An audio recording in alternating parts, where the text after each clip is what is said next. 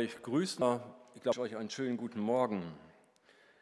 Dieser Psalm 73 ist mir, ich glaube Anfang Juli, Mitte Juli war es begegnet und seitdem auch nicht mehr aus dem Kopf gegangen. Und da habe ich gedacht, darüber möchtest du mal predigen. Und das war eigentlich geplant für den 24. Juli, aber Corona hat mich dann daran gehindert. Und so habe ich gedacht, das greifst du jetzt nochmal wieder auf und so ist diese Predigt halt entstanden. Max hat das Thema vorhin schon genannt, ich habe es noch so ein bisschen umformuliert, wie Unzufriedenheit und Neid zu einer Glaubenskrise führen können und wie man da wieder rauskommen kann. So habe ich das überschrieben. Und beginnen möchte ich diese Predigt mit zwei Fragen an euch, die ihr jetzt nicht so laut beantworten sollt, aber vielleicht behaltet ihr sie noch bis zum Ende und nehmt sie dann einfach mal mit. Die erste Frage ist, hast du in der vergangenen Woche, in dem vergangenen Monat erfahren und erlebt, dass Gott gut ist? Und wenn ja, wobei, was ist dir da passiert oder wie ist das gewesen? Und die zweite Frage geht in die andere Richtung. Warst du in der letzten Woche, im letzten Monat unzufrieden mit dir oder mit Gott? Und wenn ja, warum? Hast du gehadert mit Gott? Diese beiden Fragen spiegeln nämlich genau die Kernaussagen dieses Psalms wider. Und sie bringen das auf den Punkt, was der Psalmist, der Sänger Asaf, hier erlebt hat und was er uns geschildert hat, was er durchgemacht hat. Und das Problem, das Asaf hatte und was ihn bewegte und berührte, was der Auslöser dieser Krise und seines ganzen Frustes war, das lesen wir in den Vers 13. Und ich lese jetzt mal nach der Luther-Übersetzung und nach der Schlachter-Übersetzung diesen Vers. Denn ich ereifere mich über die Ruhmredigen, als ich sah, dass es den Gottlosen so gut ging. Und nach der Schlachter-Übersetzung heißt es, denn ich beneide die Übermütigen, als ich das Wohlergehen der Gottlosen sah. Der Psalmist spricht hier eine Erfahrung aus, die auch wir als Christen und ich denke, ihr auch genauso wie ich, ich kann zumindest ihm zustimmen, dass wir das so machen, wenn wir sehen, dass es den bösen, den gottlosen Menschen anscheinend besser geht, dass denen alles gelingt. Auch wenn sie Wege gehen, auf denen Ungerechtigkeit und Redlichkeit oder Gerechtigkeit und Redlichkeit keine Rolle mehr spielen und wo alles zugunsten von Unredlichkeit und Unwahrheit aufgegeben wird. Trotzdem scheint es diesen Menschen gut zu gehen und besser zu gehen. Und das ist das Problem des Psalmisten Asaf. Dieser Psalm veranschaulicht die Folgen, die sich ergeben, wenn man es zulässt, dass der Glaube an Gott ja unter Unzufriedenheit, unter Selbstmitleid begraben wird. Und der Psalmist wurde deprimiert als er das anscheinende Wohlergehen der Gottlosen mit dem Problem verglich, die er hat, die er beim Trachten nach Gottes Wort, nach gerechtem Leben ihm in den Weg gestellt wurden. Wenn man doch Gott gehorcht, dann muss es einem doch gut gehen. Und der Psalmist macht eigentlich andere Erfahrungen. Und so gibt der Asaf Einblick in seinem Leben, in seine Lebens- und Glaubenskrise, in sein Gefühl, in sein Inneres, was er gerade so durchgemacht hat, als er darüber nachdenkt als er sich sieht, der Gott gehorcht und als er auf der anderen Seite die Ungläubigen sieht, die Ungerechten, denen es anscheinend so gut geht. Und diese Krise hängt sich meiner Meinung nach an der Frage auf, wie kann es der Gott, der Israel gut tut und gut ist, zulassen, dass es den Ungläubigen und Ungehorsamen, den Frevlern und den Spöttern besser geht als seinen Kindern. Seine Kinder, die reines Herzens sind.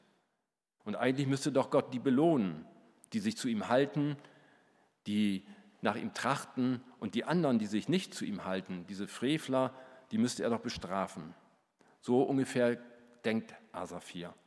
Indirekt, wie gesagt, ist es also eine Frage nach der Gerechtigkeit Gottes, die Asaf hier sich stellt und die er Gott stellt.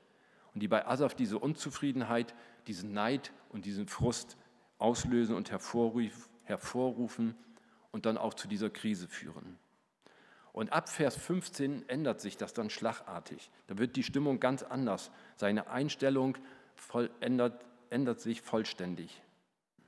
Er betrachtet das Leben nun aus einer anderen Perspektive, nämlich aus der Perspektive, dass es völlig in der Hand eines souveränen und heiligen Gottes steht und schließt daraus, dass nicht die Gerechten die Dummen sind, sondern die Gottlosen.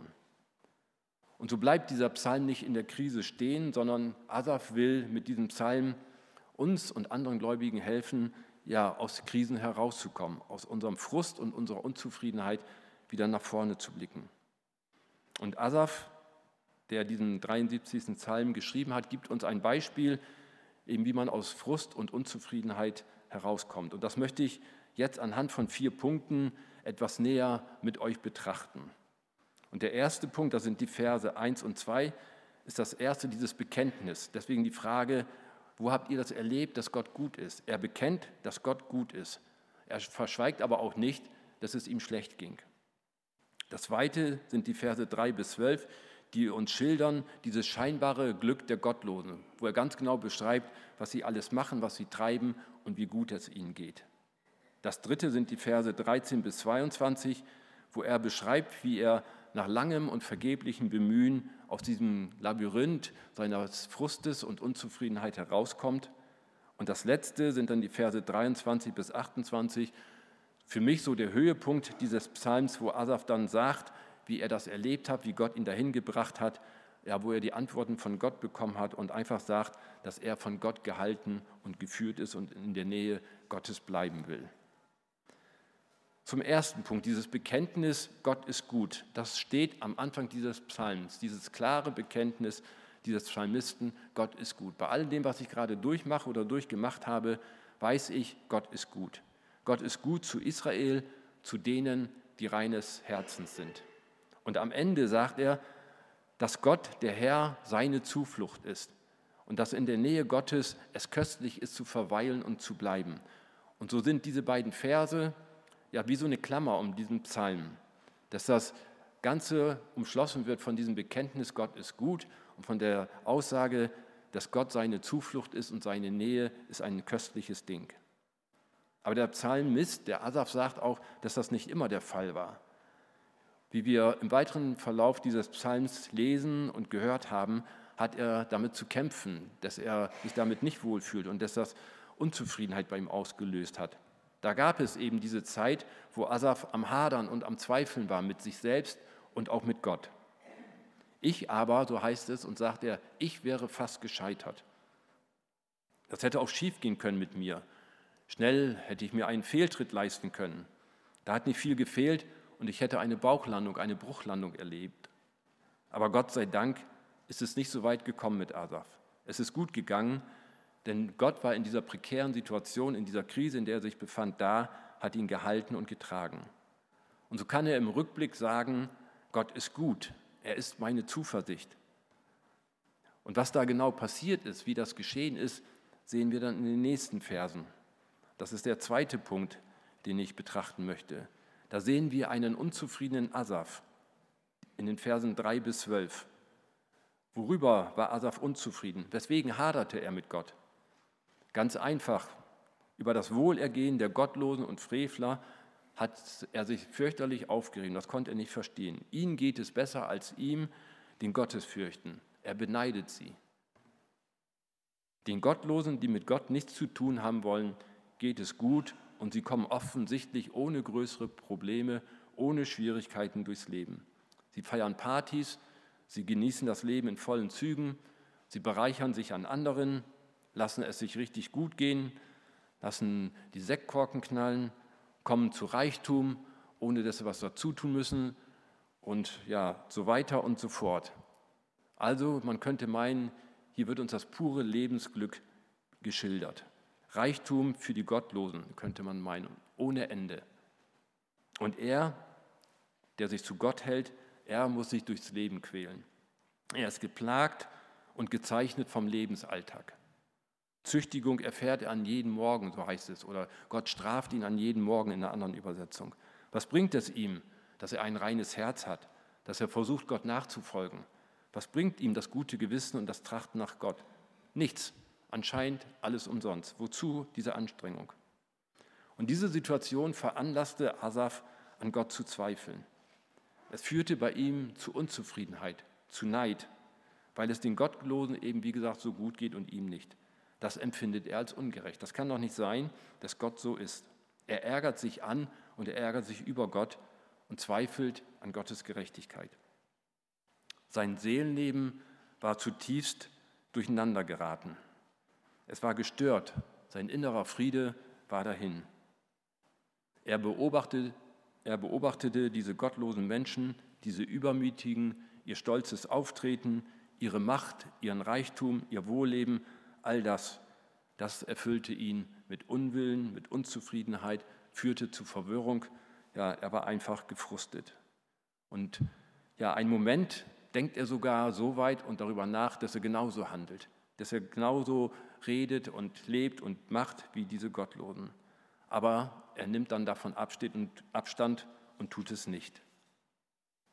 Aber geht es uns nicht auch oft so, manchmal so, vielfach so, dass wir auch so denken, dass wir um uns herum die Menschen sehen, wie gut es denen geht und wir meinen, wir müssen die ganze Last der Welt tragen. Wir ärgern uns über Gott, weil er anscheinend ungerecht ist. Ich kann das von mir sagen, dass solche Gedanken kommen und ich solche Gedanken haben. Kennen wir nicht auch diese Gedanken, diese Situation, wie sie der Asaf durchlebt? Fragen wir uns nicht auch hin und wieder, was bringt das eigentlich, dass ich Christ bin, dass ich mich zu Gott halte, dass ich den Gottesdienst besuche? Nichts als Einschränkungen und Rückschläge habe ich zu erleiden. Wo führt das hin? Werden wir dann nicht auch neidisch und unzufrieden über die, die offensichtlich alles genießen können, wenn wir sehen, wie gut es Menschen ohne Gott geht, wie sie ohne Jesus klarkommen und so durchs Leben spazieren? Manchmal scheinen Lüge und Korruptheit über die Wahrheit zu triumphieren. Manchmal bringt es der gewissenlose Mensch viel weiter als der gewissenhafte. Manchmal gelingt es einem Schmeichler und Schleimer weiterzukommen als dem ehrlichen und aufrichtigen Menschen.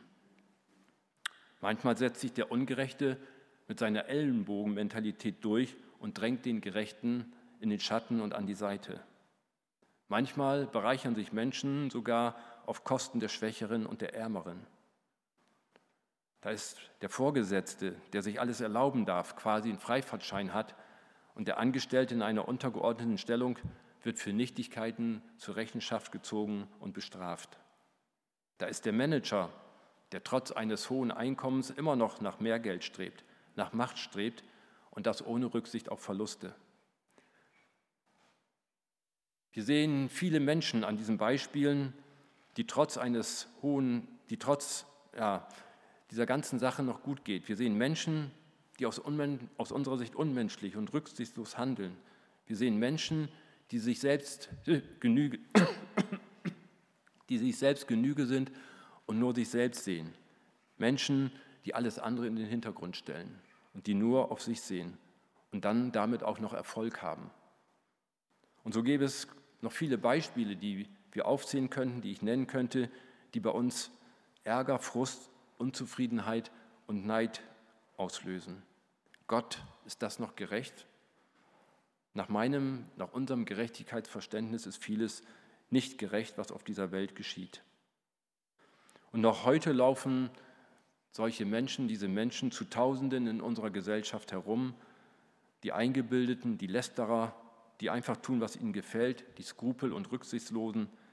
Und das ist genauso wie damals zu Zeiten Asas vor über zweieinhalbtausend Jahren heute der Fall, dass es solche Menschen um uns herum gibt. Und da ist es doch nur allzu verständlich, dass wir und auch ein so frommer Mensch wie der Asaf enttäuscht ist, dass er von diesem Geist der Unzufriedenheit und des Neides gepackt wird und ihn das zumindest für einen Moment, für eine Zeit lang beherrscht und bestimmt. Aber was unternimmt Asaf jetzt, um da herauszukommen? Und was können wir damit anfangen, daraus lernen? Wie hilft uns das weiter? Und das ist mein dritter Punkt. Wir sehen, wie der Asaf ins Heiligtum geht. Jetzt wird in diesen Versen 13 bis 22 beschrieben, wie er nach langem und vergeblichem Bemühen aus diesem Labyrinth seiner Glaubenszweifel ja, und seiner Unzufriedenheit herausfindet. Und zwar geht er ins Heiligtum und da erkennt er, dass er den Blick ändern muss. Gott lehrt ihn, auf das Ende der Gottlosen zu achten. Nicht auf diese Momentaufnahme, wie es jetzt passiert und was jetzt da ist, sondern das Ganze mal von dem Ende her zu betrachten. Solange Asaf nur auf das Leben und Verhalten des stolzen Menschen sah, kam er nicht zurecht. Da hatte er Probleme, da blieb er in seinem Frust hängen und da kam er nicht voran und nicht weiter. Er drehte sich immer nur im Kreis um sich selber. Er konnte das Ganze nicht einordnen, er konnte das nicht verstehen. Auch all das Nachdenken und Grübeln half ihm letztendlich nichts. Er kam aus dieser Schlinge, aus diesem Kreis nicht heraus. Das Unzufriedene blieb drin. Aber was anderes half, nämlich dieser Gang in das Heiligtum Gottes. Und in das Heiligtum Gottes pflegten die Frommen des alten Bundes zu gehen, um Gemeinschaft zu haben, Gemeinschaft mit Gott zu haben, Zeit im Gebet zu verbringen, das Wort Gottes zu betrachten. Also es war der Ort, wo sie Gott begegneten. Dorthin ging Asaf nun auch. Und hier kam er mit einmal zurecht. Hier fand er die Antworten auf seine Probleme, auf seine ganzen Fragen, auf seine Unzufriedenheit. Sein Herz fand wieder Frieden, sein Herz kam zur Ruhe, das innere Gleichgewicht wurde hergestellt. Sein Seelenleben, sage ich mal, wurde zurechtgebracht und sein Frust, Neid und Unzufriedenheit überwunden. Seine Gedanken wurden neu sortiert. Als der Psalmist Gott in seinem Heiligtum anbetete, begann er Gottes Perspektive zu übernehmen. Und er begann diese Gottlosen, die anscheinend so gut lebten, vom Ende her zu betrachten. Und er sah das Schicksal dieser Gottlosen. Und das ist der Wendepunkt dieses Psalms und der Wendepunkt in der Krise vom Asaf. Der Psalmist bekennt im Prinzip seine Sünde, dass er das Leben aus weltlicher Sicht gesehen hat. Das, was ich eben geschildert habe, das war die Sichtweise vom Asaf aus der weltlichen Perspektive. Und jetzt hat er Gottes Sicht bekommen, die andere Seite. Er kann das beurteilen und bewerten und einschätzen und er muss mit einmal erkennen, ja, wo das endet, so wie diese Gottlosen leben. Er war töricht und er verstand nicht, ja, Gottes Absichten und Gottes Wege. Aber im Heiligtum, in der Gegenwart Gottes, wurde sein Blick verändert und sein Horizont geweitet. Ja, nicht nur das, er wurde komplett geändert, verändert. Der Blickwinkel und die Blickrichtung haben sich total gedreht. Er sah nicht mehr nur den Augenblick und die momentane Situation, sondern er sah das traurige Ende der Gottlosen, die fallen und nicht mehr aufstehen, die ein Ende erleben, ja, was äh, zum Tode führt, zum ewigen Pein. Und wie sagte ich es eben, Gott lehrte Asaf, auf das Ende der Gottlosen zu schauen. Damit hat er diese neue Perspektive gewonnen. Und er sah, ja, dass das alles doch vergänglich ist und in ein Verderben endet.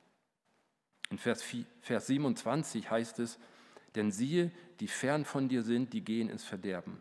Du vertilgst sie alle, die dir hurerisch die Treue brechen. Das hat er jetzt verstanden. Das ist das, was passiert mit den Gottlosen, die so leben, wie ich es eben beschrieben habe und wie wir es in den ersten Versen dieses Psalms sahen. Und als er das verstand, da ging es ihm besser. Da ging es ihm wieder gut und das verbitterte Herz wich und er fand wieder Frieden und Freude und er begann wieder Gott oder das Leben, das Leben mit Gottes Augen und aus Gottes Perspektive zu sehen. Und so wie Asaf aus dieser Verwirrung, aus dieser ja, Frust herauskam, so können auch wir diesem Frust entrinnen, unseren Frust und unseren Neid, unsere Unzufriedenheit bewältigen. Auch für uns gibt es ein Heiligtum, sage ich mal, in das wir uns mit allen Klagen, mit allen Anfechtungen, mit allem Frust zurückziehen können. Wir dürfen zu Gott kommen. Wir können dorthin gehen, wo wir Gott begegnen, wo wir stille werden können vor ihm und wo wir ja nicht leer zurückkommen, sondern wo Gott uns begegnet, wo Gott uns Mut zuspricht. Wenn wir uns in die Nähe Gottes begeben, so wie der Asaf in das Heiligtum ging, so können wir in die Nähe Gottes kommen. Die Lösung klingt ziemlich einfach und banal. Begib dich in die Gegenwart Gottes, werde still, höre auf ihn, rede mit ihm und bete mit ihm. Jesus hat den Weg dafür geebnet, dass wir wieder ja, einen neuen Blick, eine neue Perspektive bekommen. Der eine oder andere wird Ludwig Hofacker kennen, der von 1798 bis 1828 lebte und ein Studiengenosse erzählte, wie dieser sich oft als Student in Ermangelung eines anderen Gebetsplatzes in einen Holzschuppen zurückgezogen hat. Um Gott zu begegnen, ging er dorthin in die Stille, um Gott, auf Gott zu hören. Und von hier aus sei er oft mit leuchtendem Antlitz und leuchtenden Augen wieder zurückgekommen. Und das wünsche ich uns, dass wir das erleben in unserem Frust, in unserer Unzufriedenheit, dass wir uns zurückziehen an einem Ort, es muss nicht der Holzschuppen sein, aber an einem Ort, wo wir Jesus, wo wir Gott begegnen und dann mit neuer Perspektive, mit einem leuchtenden Angesicht, mit leuchtenden Augen wieder zurückkommen und das Leben dann aus Gottes Hand wieder leben und genießen können. Und dann, darum lasst uns irgendwo solch ein Heiligtum Gottes aufsuchen. dass wir uns zurückziehen, dass wir es benutzen, dass wir in Gottes Gegenwart kommen. Jesus ist da und Jesus ja, kennt uns durch und durch. Bei ihm finden wir Antworten. Zu ihm können wir kommen, so wie wir sind. So singen wir es in einem Lied. Jesus ist der Zugang, der Mittler zwischen Gott und Mensch. Und wenn wir das nutzen, diese Möglichkeit, ja, dann weicht unsere Unzufriedenheit und dann bin ich davon überzeugt, dass wir wieder Frieden in unserem Herzen haben. Und was das bewirkt und welche Auswirkungen das hat, das sehen wir hier in dem Psalm in dem letzten Abschnitt. Und das ist mein vierter und letzter Punkt. Wir sehen einen zufriedenen Asaf, der einen neuen Blick bekommen hat.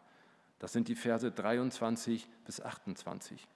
Hier verkündigt Asaf, wie es ihm geht, wie er, als er aus dem Heiligtum rausgekommen ist, ja, wie er die Antworten Gottes gehört hat und wie er jetzt mit einmal das alles mit einer ganz anderen Perspektive, aus einer ganz anderen Perspektive betrachtet.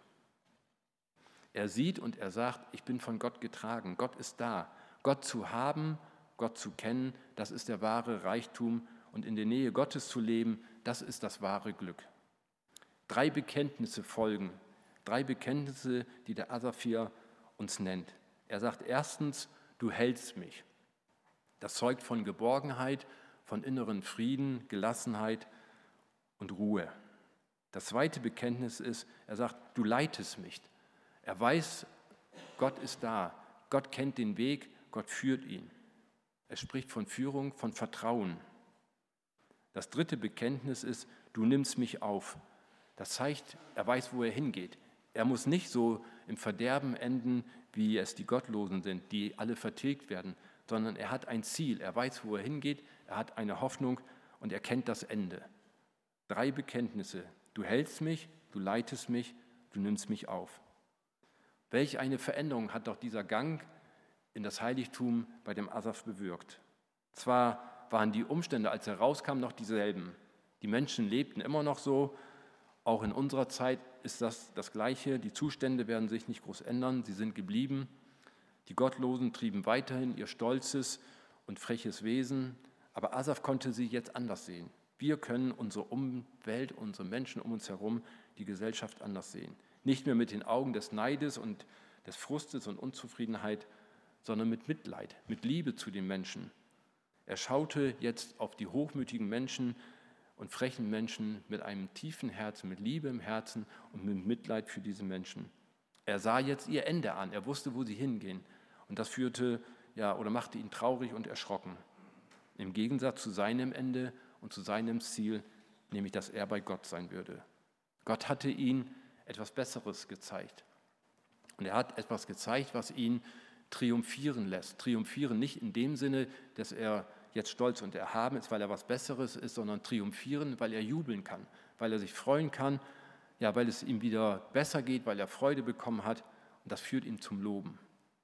Während jene straucheln und fallen und nicht wieder aufstehen werden, hat er einen ewigen Halt. Er hat ein Ziel, er hat eine Hand, die ihn nie, die ihn nie loslässt und die ihn trägt und leitet. Während jene ins Verderben gehen und vertilgt werden, hat er ein ewiges Ziel in der Herrlichkeit bei Gott. Während jene ihr Herz an die zeitlichen Güter hängen, darf er sein Herz dem Herrn schenken und selbst hingeben. Und der allein schenkt wahrhaft und wirklich Zufriedenheit und Glückseligkeit. Während jene für kurze Zeit ja eitle Menschenehre und das Leben genießen, geht er dem Tag entgegen, wo er mit bleibender Ehre gekrönt wird. Was ist alles stolze Brüsten der Gottlosen gegen dieses Dennoch seines Glaubens, gegen das Nur seiner Liebe und gegen das Endlich seiner Hoffnung? Das ist das, was er uns in den Versen 23 bis 28 beschreibt. Diese neue Blickrichtung, wo er neu erkennt, wie Gott ja ihm nahe ist und welche Bedeutung Gott für ihn hat. Wer wie Asaf Halt, Leitung und Ziel gefunden hat, der ist zufrieden, der kann sich glücklich schätzen und der kann nach vorne blicken. In Vers 25 heißt es, und neben dir begehre ich nichts auf Erden. Und der letzte Vers dieses Psalms heißt, mir aber ist die Nähe Gottes köstlich. Ich habe Gott den Herrn zu meiner Zuflucht gemacht, um alle deine Werke zu verkünden. Was, sind das für zwei großartige Statements, die der Asaf hier von sich gibt? Aussagen, Bekenntnisse, über das, wie er Gott jetzt erlebt, wie er das empfindet, wie er ihn sieht. Und damit endet dieser Psalm. Er hat angefangen von diesem Bekenntnis, dass Gott gut ist, über seinen ganzen Frust, über das, was er bei den Gottlosen sieht, bis hin zu diesen Sätzen, ja, ist er gekommen. Gott möchte auch heute und jetzt noch unzufriedene Menschen erreichen. Er möchte Menschen, die unzufrieden sind, in der Stille des Heiligtums wieder selig machen, zufrieden und glücklich machen, dass wir ausgeglichen und dass wir voller Freude sind. deswegen lade ich dich heute ein. Vielleicht bist du frustriert, bist du traurig, bist du unzufrieden, ärgerst dich über die Umstände um dich herum, über die Gesellschaft. Ich möchte dich einladen, such die Gegenwart Gottes, damit du wieder ein zufriedener, ein glückseliger Mensch wirst. Such dir jemanden, mit dem du reden kannst, dass ihr gemeinsam vor Gott treten könnt, gemeinsam ins Heiligtum Gottes geht, um wieder den Blick neu auszurichten auf Gott hin. Das ist das, was der Psalmist hier getan hat, wie er aus dieser Krise gefunden hat. Zum Schluss möchte ich noch ein paar Gedanken von jemandem weitergeben, von einem gewissen Yu E. Alexanders. Das ist ein englischer Evangelist, der von 1884 bis 1957 lebte und der Anfang des 20. Jahrhunderts in der französischen Schweiz wirkte. Und der hat zu diesem Psalm 73 folgende Gedanken aufgeschrieben, die das Ganze noch einmal, wie ich finde, sehr gut zusammenfassen. Zu Anfang des Psalms sagt Asaf, er wäre schier gestrauchelt mit seinen Füßen und hätte beinahe einen Fehltritt getan. Aber als er ins Heiligtum ging, wurden ihm Festigkeit, Ruhe und Klarheit gegeben. Strauchelst auch du mit deinen Füßen? Ärgerst du dich über den vorübergehenden Erfolg des Bösen in der Welt und in der Christenheit? Dann lerne, dass man in unseren Zeiten der Verwirrung und Illusionen im Heiligtum Gottes leben muss, um nicht zu erschrecken, zu entgleisen und überwältigt zu werden. Dort hört alles Nichtverstehen auf, denn unsere Sichtweise und Herzenshaltung werden dieselben wie die des Heiligtums.